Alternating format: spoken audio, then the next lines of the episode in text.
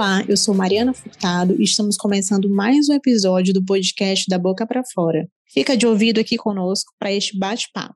Confiram as nossas redes sociais da Dental Cremer para saber mais sobre o podcast. Acesse o nosso blog, Instagram, YouTube, TikTok, Twitter e Facebook. Vocês podem ouvir este episódio nas plataformas do Spotify, da Deezer, do Google Podcasts, do Amazon Music e do SoundCloud.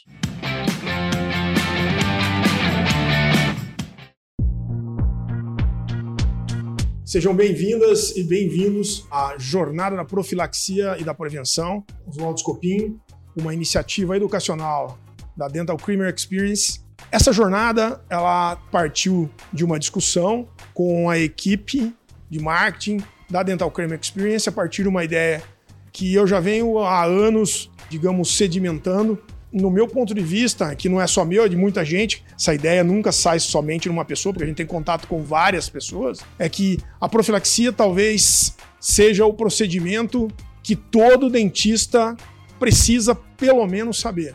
Então, não importa a área que você atue dentro da odontologia, você tem que saber sobre inflamação, sobre áreas básicas, e a profilaxia, ela aglutina tudo isso. Então, a profilaxia é um aglutinador dentro da odontologia. Então, quando a, essa ideia de jornada da profilaxia e prevenção é atingir um grande número de pessoas através desses dois temas que hoje impactam a nossa vida e que no período pós-pandemia a saúde, essa é uma visão minha, não só minha, de várias profissionais de saúde, a saúde está valorizada. Então a gente tem que valorizar a saúde como um todo e a saúde bucal faz parte, porque não dá para você separar a boca do resto do corpo. Perfeito? Esse é o primeiro episódio. E nesse primeiro episódio eu tô com uma amiga e um amigo da odontologia, que a odontologia me trouxe. Perfeito. Vão compartilhar experiências, vão compartilhar ideias e, óbvio, com muita informação é, sobre esse tema que a gente está discutindo hoje. Então, gostaria de dar boas-vindas aos dois e gostaria que eles se apresentassem para que vocês conheçam um pouco sobre a Maristela e sobre o Sérgio. Maristela, por favor. Bom, meu nome é Maristela Lobo, eu sou cirurgiã dentista formada pela Universidade Federal da Bahia, sou mestre em cariologia pela Unicamp, sou doutora em dentística também pela Unicamp e sou especialista em periodontia. E sou professora junto com o Scopim e com o Sérgio no Senac São Paulo há pelo menos 16 anos. Então, estou muito honrada de estar aqui com vocês, gosto muito do assunto uma das aulas que eu ministro frequentemente nos cursos é sobre adequação de meio, então eu sempre achei muito importante, dentro do contexto da odontologia, falar desse assunto. Eu acho que vai ser um bate-papo muito interessante aqui com a gente. Obrigado, Maristela, obrigado. Oi, eu sou o Sérgio Siqueira, eu sou cirurgião dentista formado pela Unicamp em Piracicaba. Fiz especialização em periodontia na Unesp em 95, 96 Sou mestre em implante, especialista em implante. Fiz pós-graduação no Senac em São Paulo em 2003 ou 2004.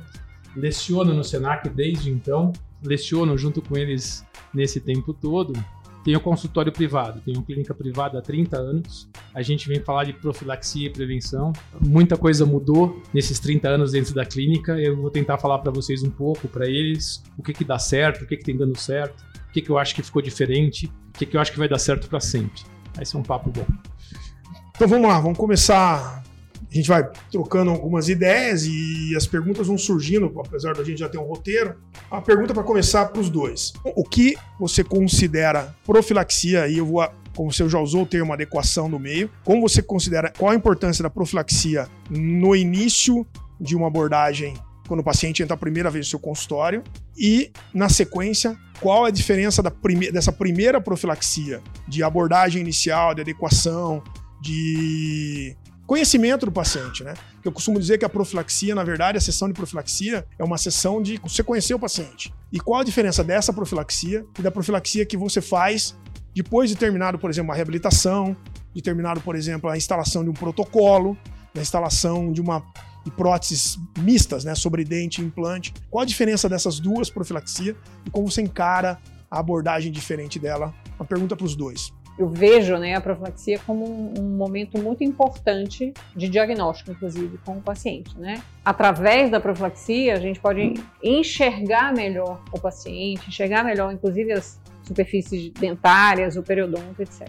E eu vejo a profilaxia como uma, um pool de procedimentos, vamos dizer assim. Então, dentro da profilaxia, tem a, a, técnica de profilaxia, que vai variar de paciente para paciente, tem também a motivação de higiene oral, tem o entendimento de como o paciente tem o autocuidado e tem a questão da divisão de responsabilidade. Então, no momento, na consulta da profilaxia, que muitas vezes pode coincidir com a primeira consulta ou não, eu, por exemplo, me empenho ali em descobrir como é que o paciente realiza higiene, que tipo de importância ele dá para a profilaxia, e a maioria das vezes ele não dá a importância necessária para isso e como que eu posso abordar esse paciente de maneira a fazê-lo entender, né, didática, com a linguagem que possa fazer o paciente entender, da importância da profilaxia e da importância também de que ele tem que é, ter um autocuidado em casa.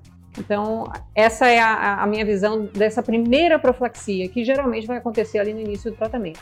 As profilaxias depois de um tratamento reabilitador, né, Aí o paciente já está mais familiarizado com a filosofia de trabalho, então fica mais fácil agregar valor ali àquele procedimento. Então, isso também deve ser personalizado. Então, aproveito sempre esse momento de profilaxia, sabendo que é um procedimento eletivo e que a gente tem a missão de cuidar do paciente, para fazê-lo entender da importância da profilaxia como um todo. Eu chamo de profilaxia tudo que está acima da linha da gengiva. Tudo que está supragengival, para mim, é profilaxia. Como a clínica, eh, eu sou periodontista, minha esposa é periodontista, na clínica nós temos duas higienistas, né? A gente separa a profilaxia da terapia periodontal de suporte. A profilaxia, como eu falei, é o que está acima da linha da gengiva. O paciente que eventualmente teve doença periodontal e teve bolsa, essa bolsa vai fechar lentamente mas depois de alguns meses, o biofilme que está dentro da bolsa precisa ser desestruturado novamente. Então, na terapia periodontal de suporte, existe uma mão de obra especializada, quem vai cuidar o periodontista, ele vai fazer instrumentação subgengival com anestesia ou não, já fez a raspagem, já tratou do paciente, ele vai fazer a desorganização do biofilme subgengival. Eu gosto de dizer na clínica, somos quatro profissionais fazendo profilaxia, que é o dia mais importante. É o dia que a gente tem que estar mais motivado, todo o equipamento, toda a fotografia se existir, toda a filmagem que existir, tem que estar voltada para isso. Da profilaxia vai depender o compliance vai depender de como a gente vai conquistar esse paciente para aderir ao nosso tratamento, seja o tratamento periodontal, de doença periodontal, seja o tratamento restaurador lá para frente, seja a manutenção do tratamento restaurador em um ano, em cinco anos, em 10 anos, né, a gente percebe que essa visita é importantíssima. Então, todo o empenho é feito nessa primeira consulta. A parte da profilaxia é uma parte técnica que o dentista vai fazer e a gente vai explorar um pouco. E a parte da orientação de higiene que ele vai fazer na casa dele, tem que ter algumas informações básicas nesse dia. O paciente precisa ver o que é placa, saber como ela se forma, as consequências nos tecidos moles e nos tecidos duros, quando não devidamente removida, e o que fazer para removê-la. Isso virou até um contrato dentro da clínica que os pacientes têm que assinar com a questão que você disse bem da divisão da responsabilidade. O paciente precisa saber que se ele não colaborar, o tratamento dele, seja periodontal, seja restaurador, seja uma restauração simples, se ele não tiver competência de manter aquela higiene, o controle de placa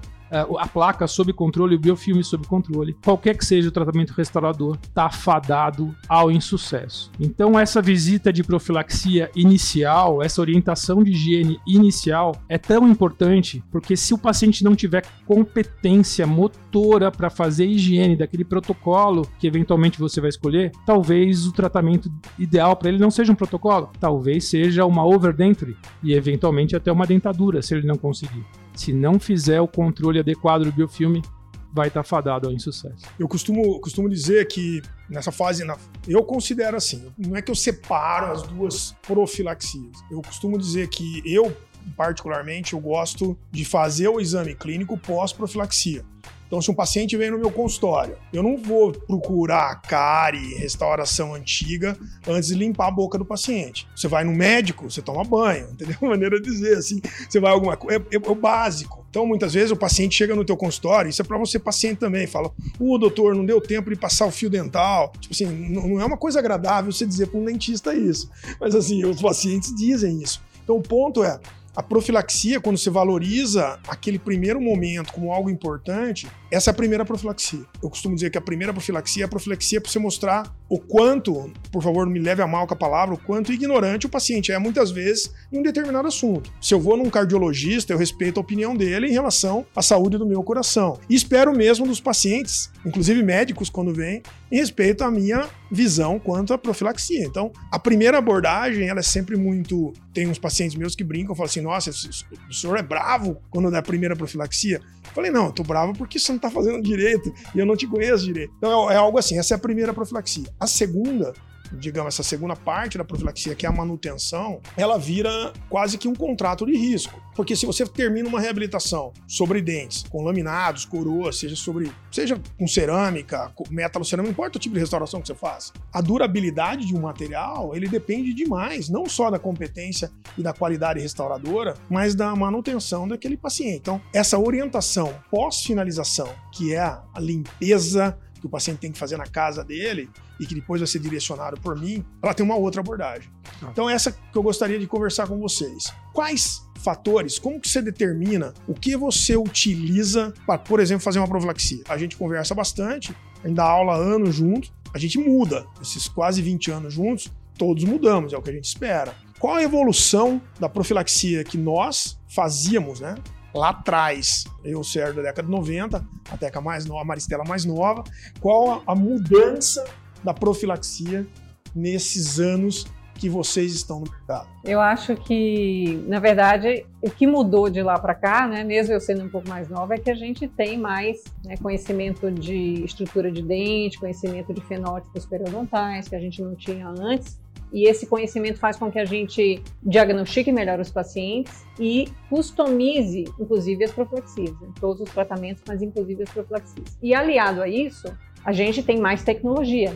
Então, a gente tem, por exemplo, mais variações de pasta profilática, mais variações de instrumentos de profilaxia, mais variações de produtos de higiene oral e uma consciência da prescrição. Uma prescrição não só do que o paciente vai utilizar na casa dele, né, de, de divisão de responsabilidade, mas a prescrição também do que a gente vai utilizar com o paciente durante a profilaxia. Isso é legal, isso é legal também, sabe o que eu acho, Teca? A gente, eu lembro que a gente tinha lá na época da graduação, você só tinha uma pasta profilática. Você entrava, você ia na dental, né, você ia comprar alguma coisa, tinha lá uma pasta. Você comprava aquela pasta e aquela pasta era para criança, para o adolescente para o idoso e para quem usasse prótese, para tudo. Era padrão, você não tinha outra. A evolução trouxe customização, né? Uma personalização. Então isso é importante salientar. Não é só a pasta, o creme dental, né, que, que você prescreve para o paciente, sim. mas sim o que você utiliza é. dentro do consultório. Tem paciente, por exemplo, que durante a profilaxia a gente vai utilizar uma pasta mais abrasiva, uma pasta profilática menos abrasiva.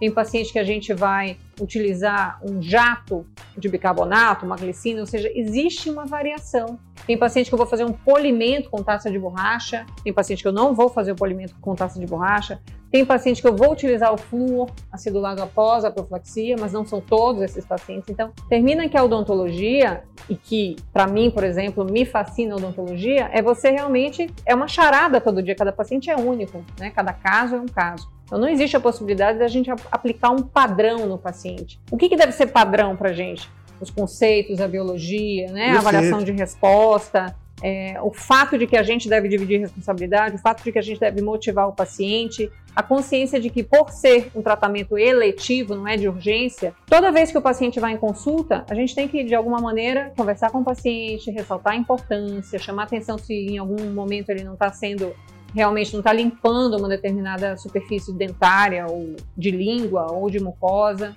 E o que eu percebo, por exemplo, dentro da odontologia, é que o dentista ele é muito tecnicista, né? E, e é uma profissão de ação, então é uma, uma profissão de procedimentos. Boa. Mas além dos procedimentos, é muito mais uma profissão de ensino. Então a gente ensina, a gente é professor aqui, né? E a gente tem um compromisso com o paciente, então é ensinar. E durante a profilaxia, falar, olha, eu vou usar esse creme, essa pasta profilática que é menos abrasiva, porque você tem muita resina, etc. Então, explicar também para o paciente perceber o valor daquele conhecimento que está sendo aplicado dentro da profilaxia. Isso é interessante porque, só para complementar o que o Sérgio falar, o que eu acho que mudou. Eu me recordo, por exemplo, que na graduação a gente tinha uma lista de material. Quem está na graduação sabe, sempre foi caro lista de material de odontologia. Então eu me recordo, então, os instrumentos, né? Caros eram, por exemplo, um contra-ângulo.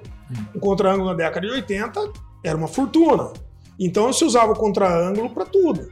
Então você usava o contra-ângulo para preparar um canal, você usava o contra-ângulo para fazer profilaxia, você usava o contra-ângulo para dar polimento na resina. Então aquele, aquele contra-ângulo no final da graduação, ele era um Fusca que andou numa estrada de terra 200 mil quilômetros. E daí o dentista se formava, ele usava aquele contra-ângulo mais uns 10 anos.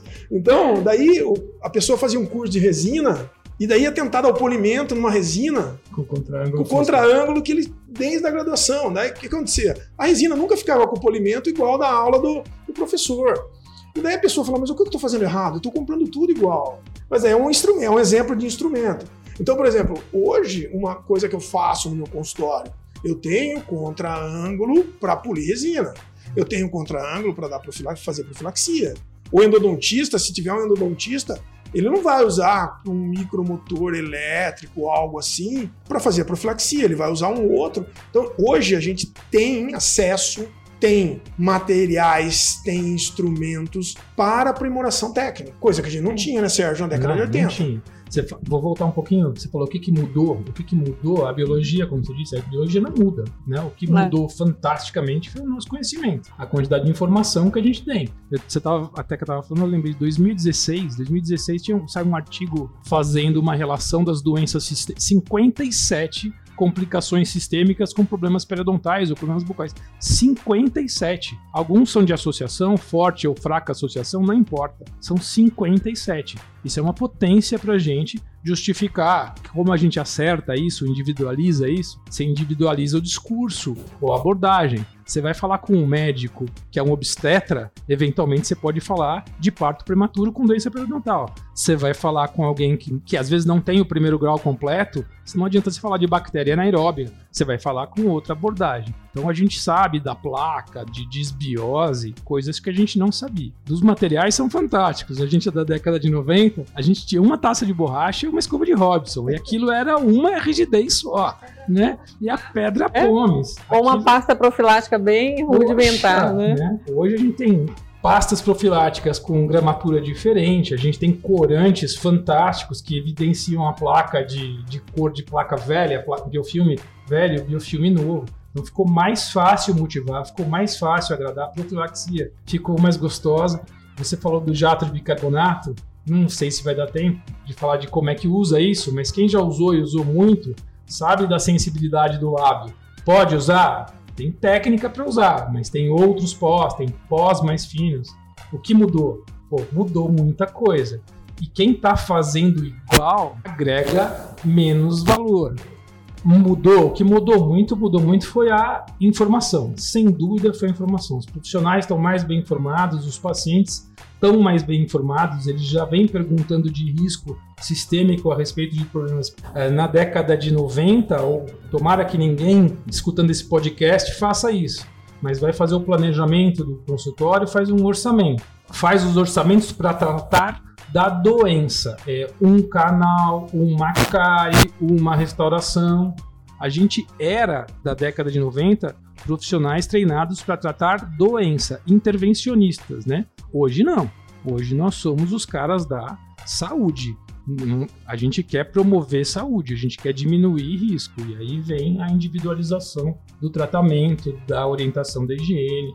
É aí que a gente pega os caras. E, a- e- e, por exemplo, perfeito, excelente colocação. isso. Daí eu acrescento de- da, da evolução dessa profilaxia, por exemplo, hoje. Então, eu termino um tratamento de reabilitação com laminados cerâmicos, ou entre aspas, lentes de contatos cerâmicas ou qualquer tipo de restauração cerâmica, eu evito pastas abrasivas, tanto na prescrição para o paciente em casa, quanto a pasta que eu uso. Eu não vou pegar uma pasta mais abrasiva, que hoje a gente sabe, e misturar mais pedra pomes, por exemplo, para tirar mais placa. Isso é, não faz nenhum sentido mais para o conhecimento que evoluiu com o tempo. Então, esse é um exemplo. Um, uma coisa que a gente, eu já vi a Maristela falar muito, ela enfatiza isso muito em aula o jeito, por exemplo, que passa o fio dental numa prótese sobre implante, né, Tete? Sim, sim, com certeza. Isso, inclusive, vale para a profilaxia, né? Quando a gente vai orientar o paciente, a gente aqui que é periodontista, que faz implante, que é protesista também, a gente sabe a importância do selamento biológico ao redor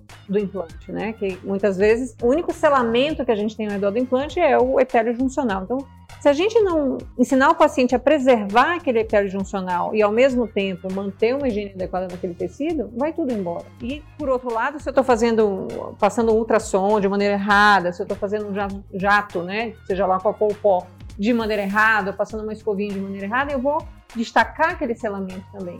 Então, isso advém do conhecimento. Quanto mais conhecimento, quanto mais informação eu tenho, melhor eu me torno na técnica, mais eu preservo muito mais.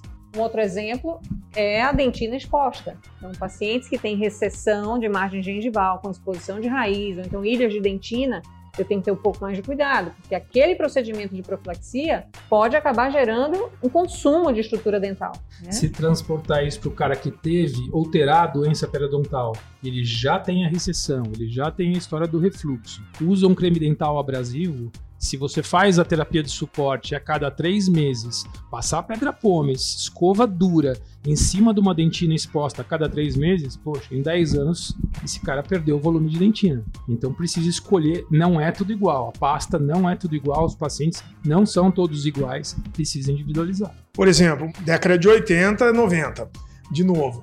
Como que era a periodontia? A raspa, gente brinca, raspa, raspa, raspa, lisa, lisa. Você raspa, raspa, raspa, e com cureta. Hoje, dois periodontistas aqui. Não é a mesma coisa. Não, Raspamos muito menos, é. usamos muito mais ultrassom.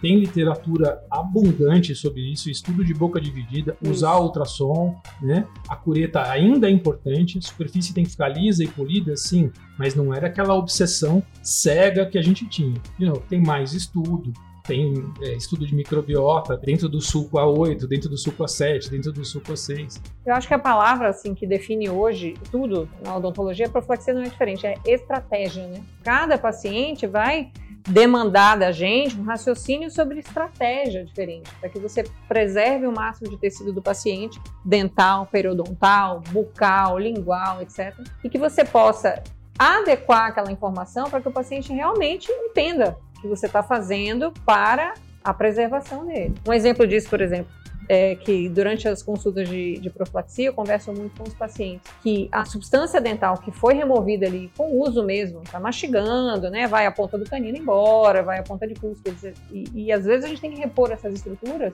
nas consultas de tratamento e o paciente pergunta assim, mas e vai durar muito? Pode durar seis meses, como pode durar um ano, depende do, que, do quanto que você está usando. Mas se desgastar a resina não é melhor do que desgastar o seu dente? Não é melhor a gente estrategicamente planejar, né? Vamos colocar um fusível para proteger o seu sistema. Se está desgastando aquela ponta de resina, pensar de uma outra maneira para não acontecer isso. E a profilaxia não é diferente. Agora a gente raspa, raspa, alisa, alisa muito menos, até para preservar a estrutura dental. Quantos dentes em formato de ampulheta a gente já viu? Muito. Em função de tratamento periodontal. Eu fiz muito. Assim, muitas vezes assim, eu faço uh, muita prótese, muitos casos complexos muitas vezes. E todo tratamento reabilitador, né, quando se faz reabilitação, ele é de alto custo. Daí se pega os dois, as duas frentes. O paciente de alto custo, ele chega no teu consultório, uma reabilitação para fazer, você termina a reabilitação, estou falando um, um especialista em prótese, imediatamente o que, que ele fala para você? Ele acha que aquilo lá muitas vezes é para sempre. Os pacientes perguntam, doutor, doutora, quanto vai durar essa reabilitação? Eu falo, pode durar mais, a gente tá fazendo, eu estou fazendo com qualidade, etc, mas a durabilidade vai depender de como você usa, de como você cuida, da sua frequência, porque na verdade, por exemplo, dar um exemplo de prevenção de Eu uso placa para todos os meus pacientes quando eu termino reabilitação. E se eu detecto que um paciente tem algum tipo de apertamento ou bruxismo, eu indico placa também. Eu costumo dizer que o bruxismo, fazer uma analogia, é, eu falo que é uma entidade, né? Como se fosse um espírito que ele vem e volta, você não controla ele. A placa é como se fosse o crucifixo, o alho, para você espantar o, o espírito. Daí ele fala assim, eu assim, mas você dá placa para o paciente, o paciente vai usar placa? Eu falo, não sei. Mas eu falo, você não sabe? Eu falei, não sei. Quando você vai num cardiologista, tá com pressão alta, o, o médico prescreve para você uma, uma receita, te dá. Ele fica todo dia ligando para você para ver se você tomou um remédio? Você não vai ligar para o paciente todo dia, ô, você está escovando o dente, você está passando fio dental? Então, por exemplo, o paciente tem que entender isso. Eu dou o treinamento, eu treino ele, eu limpo o ambiente. Agora, você tem que cuidar você tem que me informar. Hoje, essa abordagem, que a gente tinha a percepção de que você fazia uma restauração, você tinha obrigação de, de durar para sempre. O, o dente, dente desgasta. A pessoa usa. Você come, você fala, você tem contato com ácido. Ah, eu tenho baixo índice de cárie. Hoje, pode sair fica estressado, muda de vida, vira triatleta, começa a tomar bebida ácida, não escova direito o dente, não vai no dentista. Pode ter baixo de cárie, você vai ter erosão dental, destruir o dente. É a mesma coisa. Porque eu tenho um paciente meu jovem que chega e fala: Ah, eu cheguei aos 16 anos, não tenho cárie. Daí eu escutei falar que depois de uma certa idade você não tem mais cárie. Vocês já escutaram isso, né? Sim, a gente escuta e isso é importante esclarecer para os pacientes, né? Porque eles têm algumas informações, especialmente na internet. O fato de você não ter cárie numa época da vida não quer dizer que você não vai ter para sempre. Quase 30 anos de clínica no consultório, a gente vê pacientes que é, entraram na menopausa, engravidaram, entraram na menarca, alterações hormonais dão alterações no biofilme. O biofilme não é igual durante a vida. Altera o fluxo salivar, porque começou a tomar anticoncepcional, ou começou a fumar, ou está tomando antidepressivo. A gente tem que ser um pouco médico, um pouco detetive quando o paciente volta para visita de controle, para visita de manutenção que você marcou. E aí, tá tudo bem? Não, tá... não, não. Tenta investigar o que aconteceu. Ele virou triatleta, como vocês contaram. Ele virou triatleta. E para treinar de manhã, ele vai em jejum. Ele toma um shot de limão ele nada uma hora e meia na piscina, um Red Bull desse tamanho. E vai tomando o Red Bull na piscina que também é clorada, que também é ácida. Essas coisas ele não fazia na última visita, ou ele não fazia dois anos atrás. Isso tudo vai impactar no seu tratamento, na sua manutenção, o tipo de pasta que ele vai, muda, ele vai mudar, se ele vai colocar o enxaguatório com flúor não, não, se a dieta dele mudou ou não, né? Há quem diga que daqui a pouco a cárie não vai ser tratada só por dentista, vai ter que ser tratada por nutricionista também. Pensa um pouco. É incrível essa abordagem. A cárie é açúcar, carboidrato dependente. Né? Quando que a gente falava de dieta dos consultórios dos nossos pacientes? Você chupa muita bala? Não é bala. É a bala, é a massinha, é o chocolate, é o carboidrato de maneira geral. Sim. A cultura, né? Existe uma cultura, você disse muito bem, Maristela, quando joga a parte de que era técnico, né? A gente era intervencionista. Hoje, você consegue prever o que vai acontecer com esse paciente. Muito bom. Avaliar risco. Você é. avalia o risco. Eu gosto de falar disso, né? E a avaliar gente... a tendência também, né? Tendência e risco a gente falava, né? Eu acho que todo mundo, consciente ou inconsciente, quando os pacientes vão ao consultório, a gente olha consciente, doença, função e estética, né? Isso é o que se ensina, isso que eu se ensina na graduação, isso é que se ensina nos cursos de restauração. Agora, eu acho que o bom não é o cara que faz isso. Eu acho que o bom é o cara que consegue classificar risco. Então, se eu pego uma pessoa que tem alto índice de placa, pô, tem alto índice de placa, mas ela tem gengiva fina, ela é apertadora, ela é respiradora bucal, pô, é diferente, né? Eu falei pro Scopinho, pro Xuxo uma vez, assim, eu tenho colesterol alto, meu colesterol é 250, pô, mas eu sou sedentário, meu pai é cardiopata, eu não durmo bem, eu adoro embutido, pô, isso é uma bomba relógio. Agora se eu falo, o meu colesterol é 250, mas eu nunca fumei, raramente eu bebo, eu durmo muito bem, né? Você percebe que o mesmo número de colesterol alto tem pesos diferentes? Então, na boca é a mesma coisa. Quando a gente mede o índice de placa ou o índice de sangramento, a gente classifica a volta do paciente. Ele tem a gengiva mais fina, a gente vai abordar a escovação de um jeito. Ele tem a gengiva, o biótipo, é intermedi o fenótipo, né? É intermediário ou espesso, outro tipo. Né? Eu acho isso Legal. sensacional. Joia. E agora, em termos de abordagem técnica, um dos dois falaram como a profilaxia tem que atingir todos os níveis sociais. Você tem que fazer prevenção a nível de entidades que cuidam de criança, que não tem condição, acesso à educação, de higiene bucal, tem muita.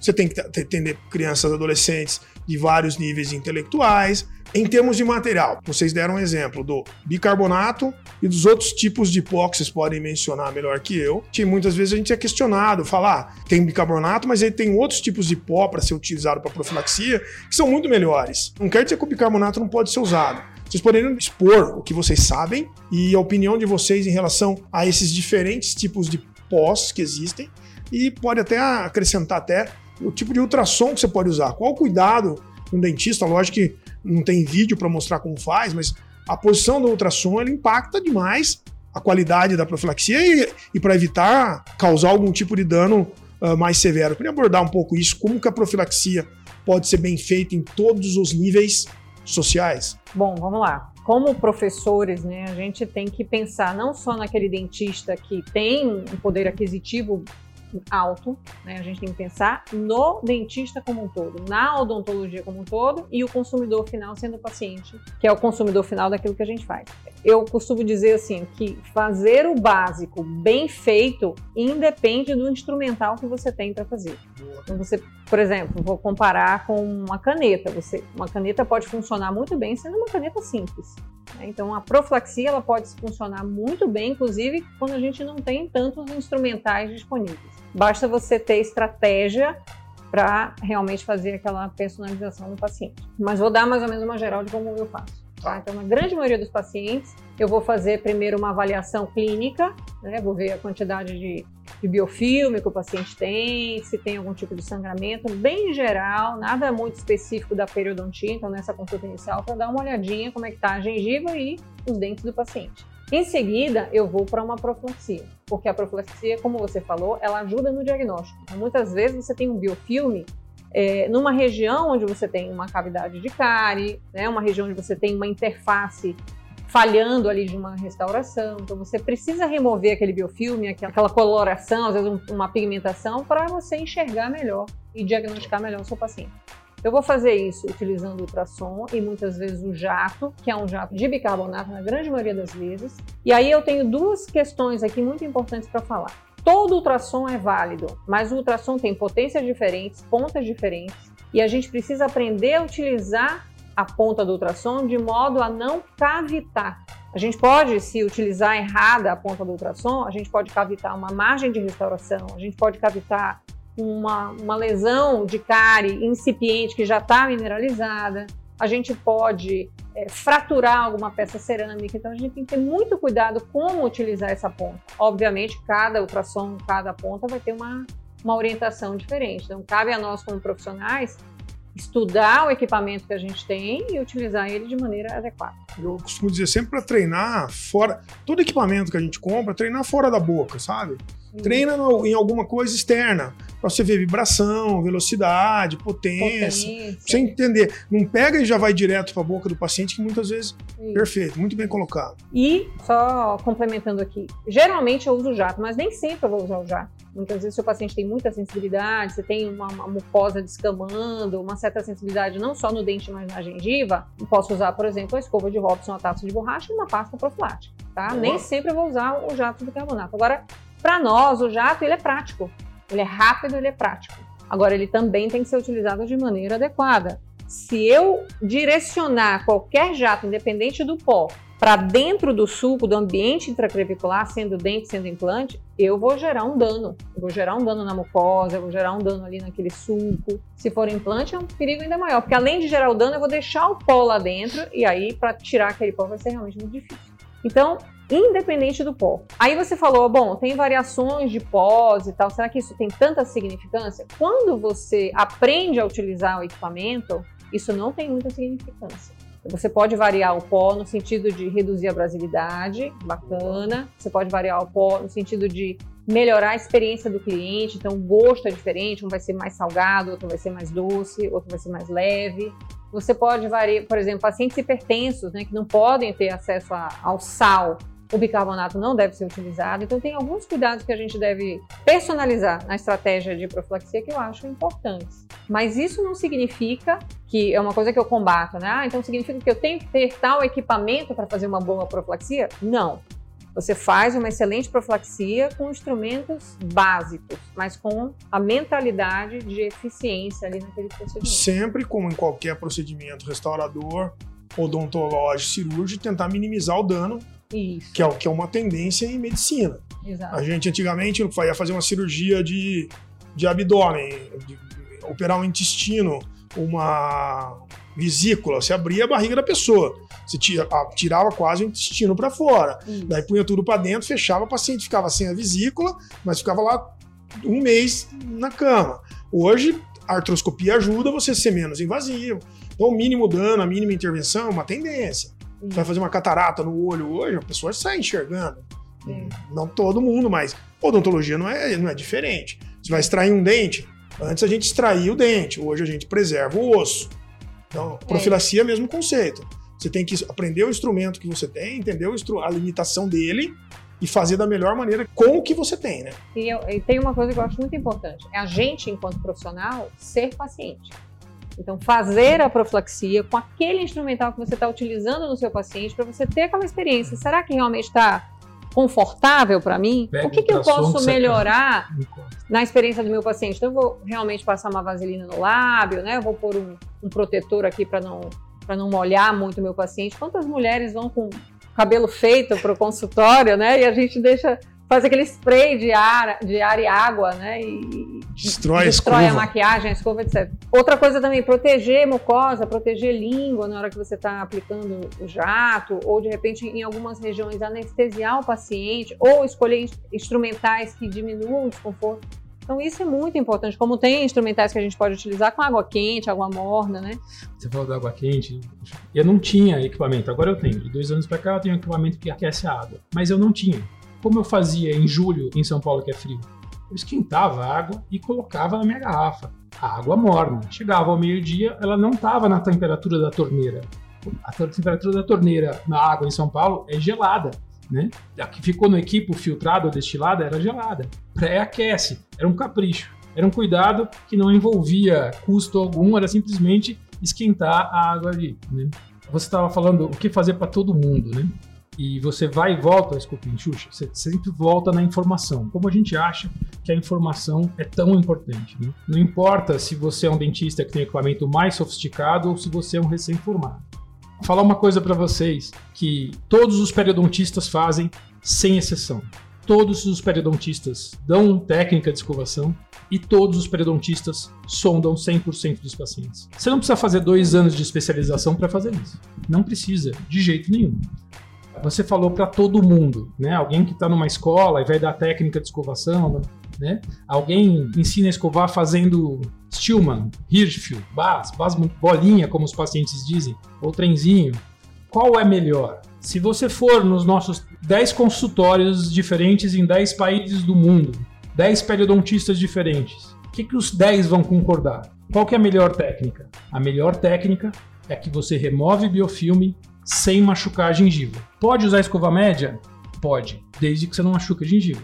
Pode usar escova dura? Pode. É mais difícil, desde que você não machuque a gengiva. Pode usar o palito? Pode, desde que você não machuque a gengiva. A escova de Robbins ou a taça de borracha, eu usei esse três vezes. Você consegue usar? Não consegue. A escova fica dura depois que você deixa para esterilizar. A taça fica rígida depois que você colocou para esterilizar. Ela não aguenta esterilizar. É o procedimento mais barato e talvez mais rentável dentro da odontologia. Se não me engano, uma taça e uma escova deve custar em torno de 20 reais, 25 reais os dois. Não justifica essa economia perto de você pegar uma taça nova e colocar ali dentro, ali dentro do sul. Você estava falando de equipamento, né? É, numa época eu trabalhei quase três anos da vida, eu trabalhei no pronto-socorro odontológico. E era comum os abscessos no pronto-socorro, abscesso endodôntico, abscesso periodontal, e eventualmente encontrava alguém com abscesso periodontal e que me dizia assim: Eu fui no dentista e fiz limpeza há uma semana atrás, ou há três dias atrás, e olha como é que tá minha gengiva. Tava com abscesso. Então, se você tem um dente inferior e você vai jatear, você jateia daqui de baixo para cima. Se é um dente superior, é de cima para baixo. Nunca contra o sul. Porque se você tem uma bolsa que você não diagnosticou, aquela bolsa de 6, 7, 8 milímetros, e você limpa totalmente de placa na área dos, da margem da gengiva, esse epitélio gruda. Epitélio gruda em superfície lisa, polida e descontaminada. Ela gruda, o abscesso se forma aqui embaixo. Então pode usar o jato? Use o jato de baixo para cima no inferior, de cima para baixo no superior. Existe algumas pastas que são mais confortáveis sim. De uns um ano e meio ou dois anos para cá, a gente comprou um equipamento tem uma partícula que chama eritritol, né? É, como eu falei, a clínica, o consultório, são dois periodontistas, agora está só uma higienista. A gente faz bastante. A gente faz bastante, o equipamento é agradável, o eritritol já dá uma sensação de lisura na superfície dental. E não é o equipamento que vai fazer você fazer uma profilaxia melhor. Deve ter recém-formado aí. O que é, é a informação. Você tem que desorganizar o biofilme supragengival sem machucar a gengiva. O paciente não tem dinheiro para comprar fita dental, usa um fio, dobra o fio, usa um fio mais curto na boca toda, estimule-o a trocar a escova. A academia de periodontia recomenda tocar a cada dois, três meses. Se o paciente deforma a cerda com 15 dias, você não tenha dúvida que ele está fazendo forte. As escovas boas passam três meses, ela está retinha. E essa pode não ser uma referência para outro paciente. Como é que eu ensino a trocar escova? No consultório privado. Nós estamos em janeiro. Janeiro é mês ímpar. Troca a escova em todo mês ímpar. O cara não esquece de trocar a escova. É mês par? Troca em todo mês par. Você fala, ah, quando eu for no dentista eu compro porque é mais barata. Ah, quando eu for no supermercado mês que vem eu compro. Ele está usando a escova velha, usou a escova mais de um tempo e aí a escova está desgastando, tá bom? Joia, boa, boa. E do ponto de vista do, do paciente mais simples, nós todos começamos a trabalhar atendendo todo mundo aqui. Eu trabalhei em um hospital, trabalhei em posto de saúde durante a graduação, em projeto educacional. Vocês foram viajar para a Amazônia, né, para cuidar de populações carentes. E a abordagem, tipo assim, ela é diferente, né? Como que um dentista recém-formado ou quem está começando na profissão Imagine agora, com o pouco que você tem, como seria a perfeita profilaxia com o mínimo de material? Sabe, você sabe, é. eu trabalhei numa igreja de voluntário lá há quase 11 anos, né? E a gente atendia a população carente, a população carente do Heliópolis, voltamos para aquela história. O que é precioso que todo dentista tem? Informação. Então, a pessoa vinha e eu não tinha corante, mas eu via que ele tinha 100% de placa e ele tinha uma escova às vezes para a família. E eu ensinava ele a escovar os dentes e empurrar um pouquinho a escova para a interdental. Quando ele pudesse, que ele deixasse a escova limpa, seca, virada para baixo, porque na casa dele não tinha nenhum armarinho, virada para baixo, né, para não, não contaminar com possível aerosol uh, ali do banheiro. Nesse ambulatório a gente não tinha um refletor, a gente tinha um farol de milha e tinha uma cureta 5 e 6 para raspar a boca inteira. Então aquele cálculo que era subgengival, depois que eu dei a orientação de higiene para ele, e aquele cálculo tá ali dentro do sulco, que eu ia precisar de uma cureta, eventualmente de uma anestesia para tirar, e eu não tinha, com a orientação de higiene, a gengiva desinflamou e o que era sub passou a ser supra e a gente conseguiu, e a gente conseguiu tratar, né? E o que tem que ser para sempre, e as histórias nesse ambulatório foram maravilhosas, né? Alguém estava lá sem emprego, Daí a dois anos essa pessoa estava empregada. Daí a três anos essa pessoa estava levando o filho.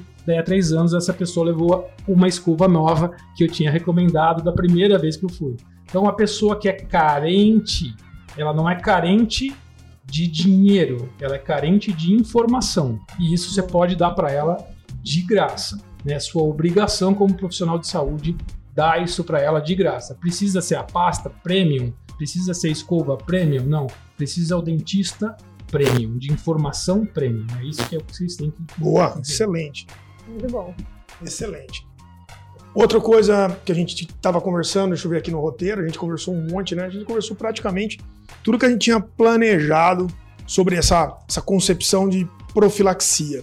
Agora, do ponto de vista de tecnologia, o que cada um de vocês, qual foi o maior impacto da tecnologia maior? Um, em termos de prevenção e profilaxia de cárie e doença periodontal, por exemplo. Qual, um deles, qual foi o maior impacto? Para mim, ultrassom com LED. Muito, muito impactante, porque quando a gente tem a iluminação em loco ali, né? Eu ainda não tinha o, a, o fotóforo na lupa, então lupa e iluminação com LED. Isso daí realmente você passa a enxergar coisa que antes você não via. Isso é muito interessante, né? E como nós aqui, por exemplo, usamos a fotografia como instrumento também de mostrar ao paciente um, um determinada face, uma determinada região que ele não está limpando, que ele não está vendo, eu acho que todo mundo aqui e o paciente também, as percepções que a gente tem baseadas nos nossos sentidos e principalmente a visão, né? E a visão, o odor, o olfato, a textura, eu costumo falar muito para o meu paciente sobre isso. Olha, percebe a textura de um dente que está com um biofilme já mais antigo, é, percebe o odor quando você usar o fio dental. Mas falando exclusivamente de tecnologia, eu acho que a magnificação e a iluminação fizeram um impacto muito grande. Interessantíssimo. É, eu gosto de pensar na foto. Né? A foto foi um salto para mim como cirurgião dentista. É, um amigo nosso disse que foi o meu melhor professor, né? É, a foto. Eu acho que hoje é, boa parte dos dentistas tem um celular mediano, ele consegue fotografar o paciente com placa, ele consegue aí mostrando placa o que, que ela pode causar. Se ele tiver um pouco mais de condição, ele vai comprar uma câmera. Eu se eu tivesse que escolher um equipamento no meu consultório hoje, eu não escolheria o ultrassom, não escolheria o raio-x digital, não escolheria a cadeira importada, nada. Eu escolheria a máquina fotográfica, né? Porque através dela eu consigo mostrar o biofilme, mostrar a gengivite, ele volta no retorno, a gengiva que era vermelha hoje está rosa, a gengiva que sangrava não sangra mais, e eu transfiro a responsabilidade para ele. Sabe o que a gente fez nesses 15 dias? Eu não fiz nada. O mérito é seu. Quem fez foi você escovando. Então você falou um equipamento, é, é eu acho esse. Joia. É, você tinha perguntado antes a respeito do ultrassom. Sim, sim. Em 25 anos eu experimentei é, todos eles. Todos eles. Assim. O Cavitron era o, era o gold standard né, de, de trabalho de periodontia e tal. É, mas precisa, precisa saber usar. Precisa, se você tem um ultrassom, pega o seu ponta de ultrassom e encosta num prato de louça que você não goste, né? Dá potência nele e você vai ver que você risca o seu ultrassom. Ou pega um instrumento que você tem no consultório de cabo liso ou no seu espelho e encosta no ultrassom e você vai ver é que ele vai fazer um risco no seu ultrassom. Né? É, precisa usar com delicadeza, nunca contra a superfície dental de raiz ou esmalte, sempre no sentido lateral-lateral ou nas, nas proximais é, vestibular, lingual ou palatino. A orientação que eu dou sempre, para qualquer marca de ultrassom, é testa antes. Tipo, põe em baixa velocidade, testa antes, testa antes. Testa em você, testa, pede para sua assistente, testa em você, para você entender o que está acontecendo. Isso é importantíssimo, importantíssimo. Joia. Outra coisa importante que eu queria deixar antes da de, de, gente começar a finalizar é tem muito dentista que quando vai fazer um planejamento, ele acha que uma restauração que dá retorno financeiro, agora falando do nível profissional mesmo. E profilaxia é uma das coisas, por mais que você invista em equipamento, é rentável. Né? Ela é rentável. É rentável. É um dos procedimentos mais baratos do Sim. ponto de vista, mesmo você investindo num equipamento de, de alto padrão, ela é rentável porque todo mundo precisa. Sim. Todo mundo precisa, e como você disse, o Sérgio disse, Maristela disse, você não dá um benefício para o paciente, você dá inúmeros benefícios. Então, essa valorização da profilaxia pelo dentista, ele tem que ser entendido pelo profissional. Porque muitas vezes ele menospreza a profilaxia como se fosse um brinde no final é, ou no começo é do tratamento. E hoje, devido, isso eu comento muito em mídia social, algumas pessoas gostam, outras não, que a gente está vivendo numa era, a gente, tá tendo, a gente tá, tem um gap muitas vezes de informação, onde recém-formado e dentistas que muitas vezes acham que a odontologia não vale a pena como negócio, etc., ficam buscando especialidades mais complexas. Tipo, se você fizer profilaxia em todo o mundo, tudo bem, pode ser que a vida seja chata. Eu gosto de fazer profilaxia. Eu também gosto. Eu também, mas assim, você fazer só profilaxia, cuidar do paciente, você colocar por dia o benefício que você traz para o paciente, Sim. o benefício para a sociedade e a vantagem financeira que você tem no conjunto da obra é um valor grande. Então, a opinião do o valor da profilaxia do ponto de vista comercial do profissional é algo que deve ser mais valorizado, né? Pô? Sim. Você não acha? Eu acho que já está mais valorizado. Mas não são todos os dentistas que percebem isso. Eu acho que, na verdade, o dentista tem um papel muito importante de transferir esse valor na percepção do paciente. Então, se o dentista não valoriza a profilaxia, o paciente dele provavelmente não vai valorizar a profilaxia.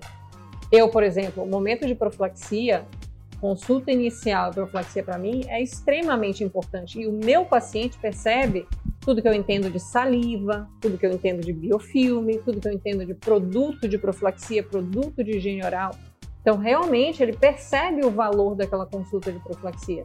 Então, se eu pudesse manter o meu consultório com profilaxia, para mim seria excelente, porque é um nível de complexidade baixo é um nível de morbidade pós-operatória praticamente mínimo e é um nível de retorno biológico muito grande. Então, eu tenho ali a melhora da gengiva, eu tenho a percepção do paciente, poxa, realmente, minha gengiva parou de sangrar, ela sangrava antes. Nossa, doutora, como faz diferença usar fio dental todo dia, né? Então, a resposta como promotores de saúde, né, como cuidadores do paciente, é muito importante. Então, eu acho que nesse momento você separa o joio do trigo. Quem é o dentista que realmente está querendo cuidar do paciente e quem é o dentista que realmente está usando a profissão para lucrar em procedimentos, que já não é mais aquele tipo de dentista que está interessado em prevenção, em mínima intervenção, né, em cuidado, a odontologia do cuidado.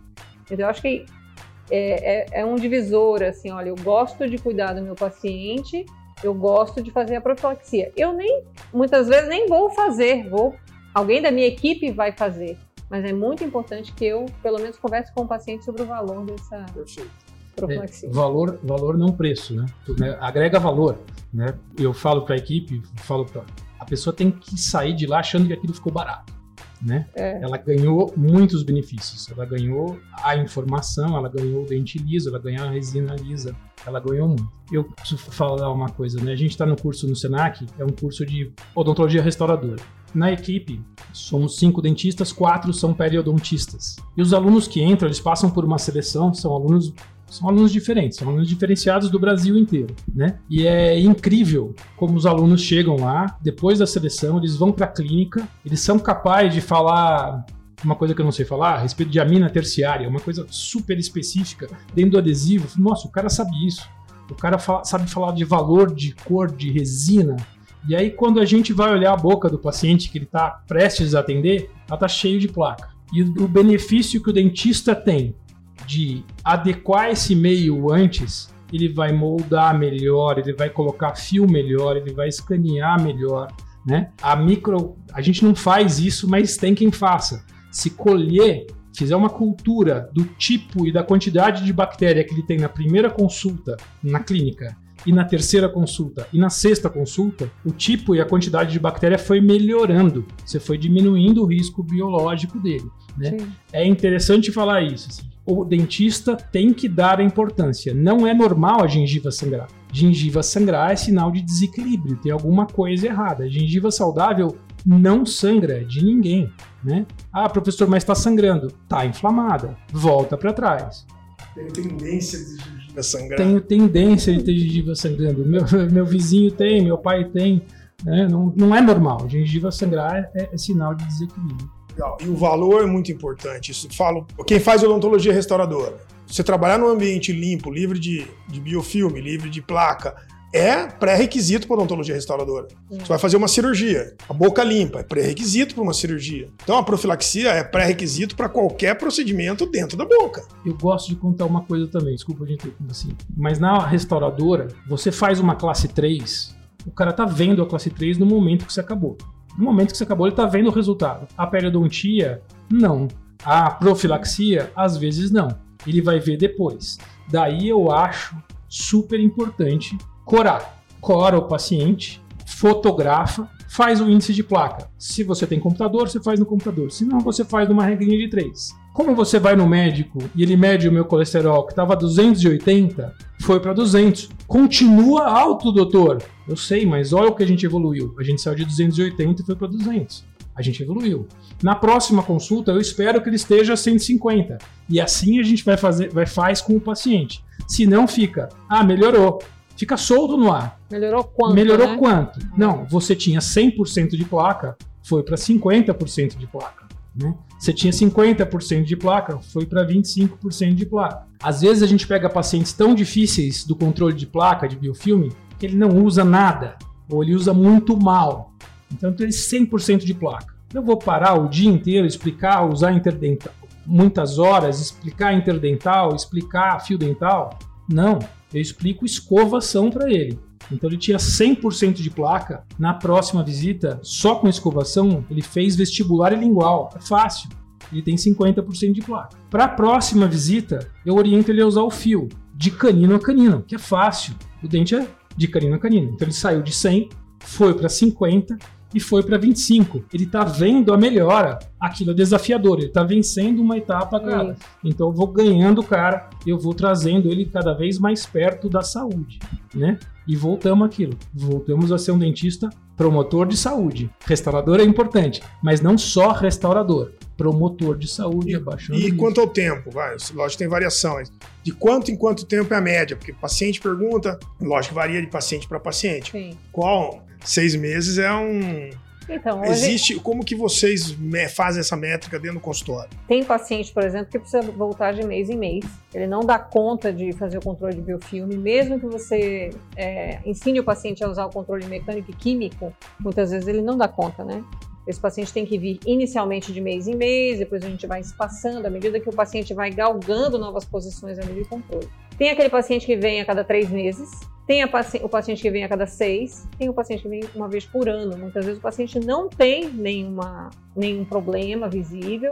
O paciente começa vindo a cada seis meses e depois ele vai espaçando um pouco mais você diz, não, tudo bem, você está mantendo, está tudo ok. Então depende muito do paciente. Mas em média, o que eu recomendo para os pacientes, a cada quatro meses. Cada quatro meses é o ideal. Se realmente você vai observando que o paciente tem um bom controle de placa, não tem progressão de perda de substância dental ou periodontal né, rápida, aí você vai passar para seis meses. Mas não dá para falar assim, olha, o padrão é seis meses. Todo paciente vai ter Ótimo, que vir em excelente. seis meses. Não. Um começa com quatro e vai espaçando. É. Excelente estratégia. Eu escutei isso, que era uma história da Anacol, antes da Colinos, né? Tá. Existe seu dentista a cada seis meses. Eles queriam emplacar, porque há mais de 100 anos atrás não existia creme dental. Então eles queriam emplacar o creme dental. As pessoas escovavam com bicarbonato, com cinza de fogão de lenha, né? Queriam emplacar o creme dental e colocar, visite o seu dentista a cada seis meses, né? E use o creme dental X. Né? Era assim que era a propaganda. E a gente, a odontologia pegou isso como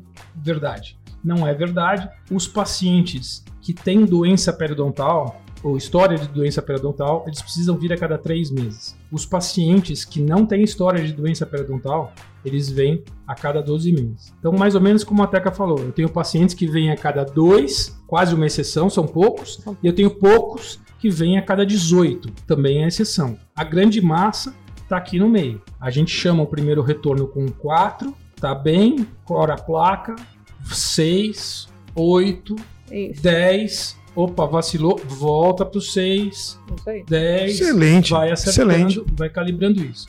É um paciente, não tem recessões, né? Ele tem todos os dentes ocluindo, ele não tem implante, não tem prótese fixa, vai mais para lá. Ele é um cara de protocolo, ele tá com dificuldade motora, ele, ele vem mais para cá. Tem hipossalivação, muitas Fi- vezes. Tem né? ou ficou com hipossalivação, Isso. ele tá usando remédio tal que não tava antes, ele tá É usando tal que não né, diminuiu a saliva por conta do antidepressivo ou por conta do, do, do- Ou do remédio de emagrecer, do né? remédio de emagrecer, ou agora ele tem a glicemia dele escapou, né? É, isso são coisas pra gente, na visita de retorno, perguntar também. O que, que tem de novo na sua saúde? Você foi no seu médico desde a última vez que veio pra cá? Por que, que você foi? Hum? Perfeito. Agora, para encerrar, uma pergunta um pouco para deixar bem, digamos, controverso. Vocês prescrevem cremes dentais e terapia com flúor? E se, quando e de que maneira? Fa- usa bochecho, usa gel, usa creme dental com alta quantidade de flúor, usa mesmo, tem receio de usar? Como que é a relação de vocês com o flúor? Bom, eu venho de uma formação de cariologia, né? então eu tenho segurança total para usar o flúor de maneira tópica. A gente usa o flúor de maneira tópica. Os únicos pacientes que não precisam de flúor são aqueles pacientes que não têm dente em boca. Inclusive o paciente que não tem cárie, doença cárie, não tem doença periodontal, ele precisa do flúor, porque o flúor é um agente físico-químico importante nos processos de des remineralização. Mas mesmo assim, eu preciso estrategicamente organizar grupos. Então eu tenho aquele grupo de paciente que vai receber um cardápio de produtos relacionados à hipersensibilidade dentinária. Eu tenho um grupo de pacientes que vai receber um cardápio de produtos relacionados à gengivite, a doença periodontal. Tem outro grupo de pacientes que é erosão, refluxo gastroesofágico, hipossalivação. E tem aquele paciente que não precisa de nada. Tem o paciente que é alérgico a determinados produtos. Então eu preciso identificar qual é o meu paciente. Eu geralmente dou ao paciente uma prescrição com uma orientação genérica e vou personalizando os produtos. Mas assim, eu converso muito com o meu paciente em relação ao tipo de flúor que a gente utiliza. É flúor em baixa concentração e alta frequência para ele servir como elemento físico-químico. Pastas com alta quantidade de flúor devem ser utilizadas em ambiente profissional ou em algumas situações muito específicas, quando o paciente tem alto risco de cárie, tem molares que não chegaram ali no, nível de oclusão, né? são casos muito específicos, mas no geral, no geral, quando o paciente chega e fala, olha, eu não quero usar creme dental com flúor, porque o flúor tem algum malefício, eu já explico que o flúor que a gente utiliza, como ele não é ingerido, ele é tópico, ele não vai trazer malefícios ali para a saúde do paciente. Excelente, excelente. A gente recebeu uh, pacientes estrangeiros, né, especialmente americanos, falando que não queriam usar o flúor. Parece que existia uma seita lá, assim, contra o flúor e contra o alumínio. Os pacientes viravam para trás para perguntar se o que eu ia usar tinha flúor. Eu nunca tinha visto uma situação assim. Uh, um paciente do consultório que foi para os Estados Unidos entrou nessa.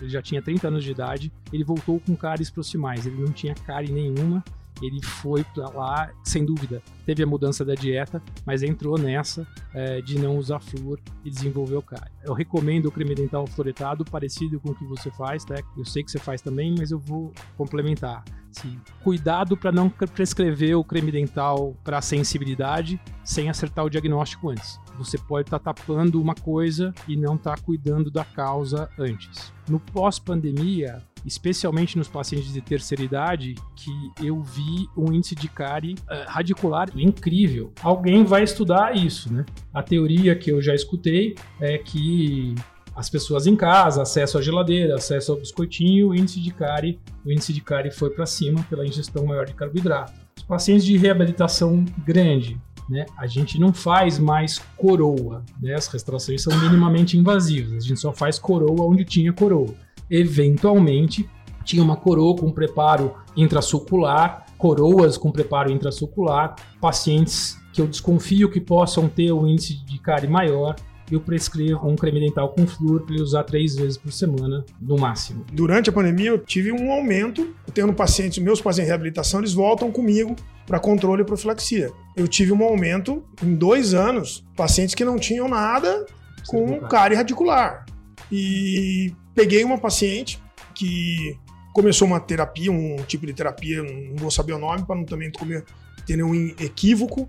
Ela parou de usar flúor e também ela ficou um tempo sem vir no consultório, um pouco antes da pandemia. Veio a pandemia, ela voltou faz alguns meses.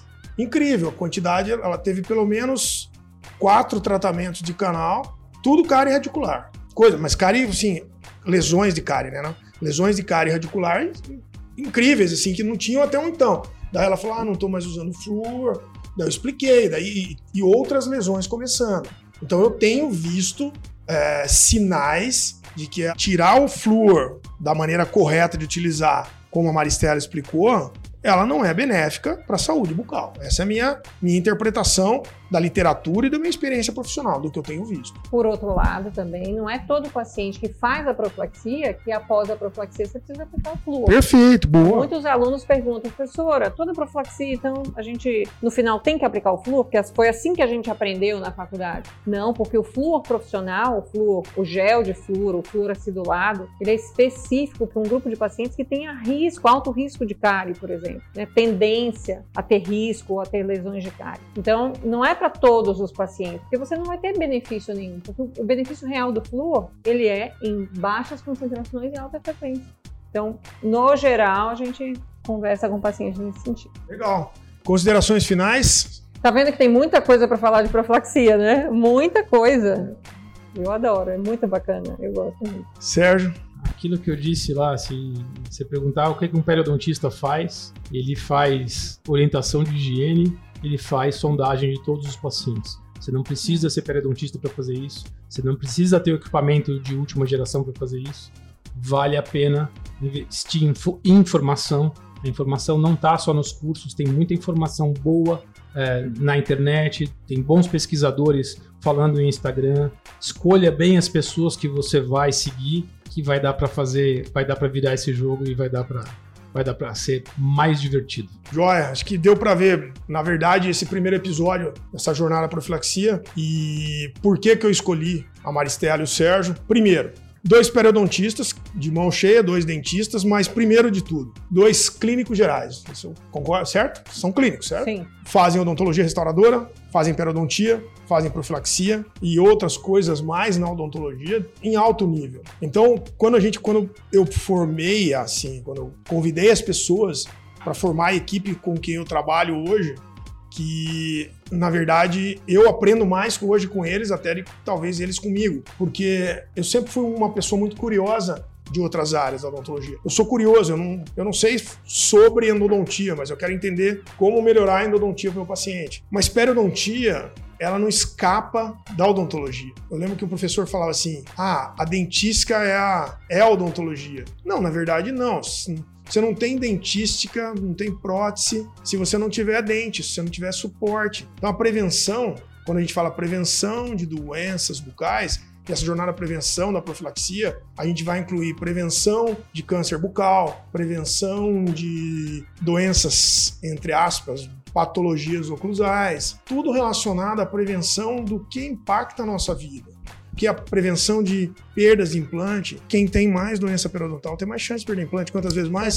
Seis a oito. Seis a oito vezes mais. Então, se o paciente tem um problema periodontal, perde um dente, você coloca um implante, é totalmente diferente de um paciente que não tem doença periodontal. Isso é prevenção? Se alerta o paciente sobre isso. Então, essa cultura do conhecimento amplo, ele faz parte de por que a gente forma uma equipe, um cobra o outro, a informação que o Sérgio traz, a Maristela me traz, o que eu trago, a gente troca muitas ideias e a gente vai mudando com o tempo. Né? É, o Muhammad Ali fala, né? Ele tem uma frase muito legal. Se você é a mesma pessoa com 50 anos do que você era com 20, você perdeu 30 anos da sua vida. Porque se você não evolui, isso só evolui tanto com pessoas que têm qualidade, que trazem informação e educação como vocês. Perfeito? Obrigado, obrigado por serem parte da minha jornada de vida, da minha jornada educacional. Queria agradecer nesse primeiro episódio toda a equipe da Dental Kramer Experience ter aceitado em parte esse desafio e toda a gerência da Dental Kramer, eles abraçaram essa ideia e eu acho que vai ser o primeiro episódio e aceitaram trazer essa iniciativa educacional sem vínculo empresarial. É, isso é importante dizer isso. Você que faz odontologia no interior de uma cidade do Brasil, que tem pouco acesso e baixo custo. A intenção é que essa jornada da profilaxia leve informação de qualidade para você, para que você possa levar para o seu, para a sua paciente, saúde, que é o que importa na verdade. Lembrando que dentista não cura ninguém, dentista cuida da saúde bucal das pessoas, tá bom? que vocês acessem as redes sociais da Dental Kramer para saber mais sobre esse podcast e futuros episódios. Ah, e não esqueça de maratonar os episódios anteriores. Esse assunto não termina por aqui. Esperamos vocês lá nas nossas redes sociais. Compartilhe esse episódio com algum amigo ou amiga. Um grande abraço, meu, Mariana Furtado e toda a equipe da Dental Creme. Até a próxima. Tchau, tchau.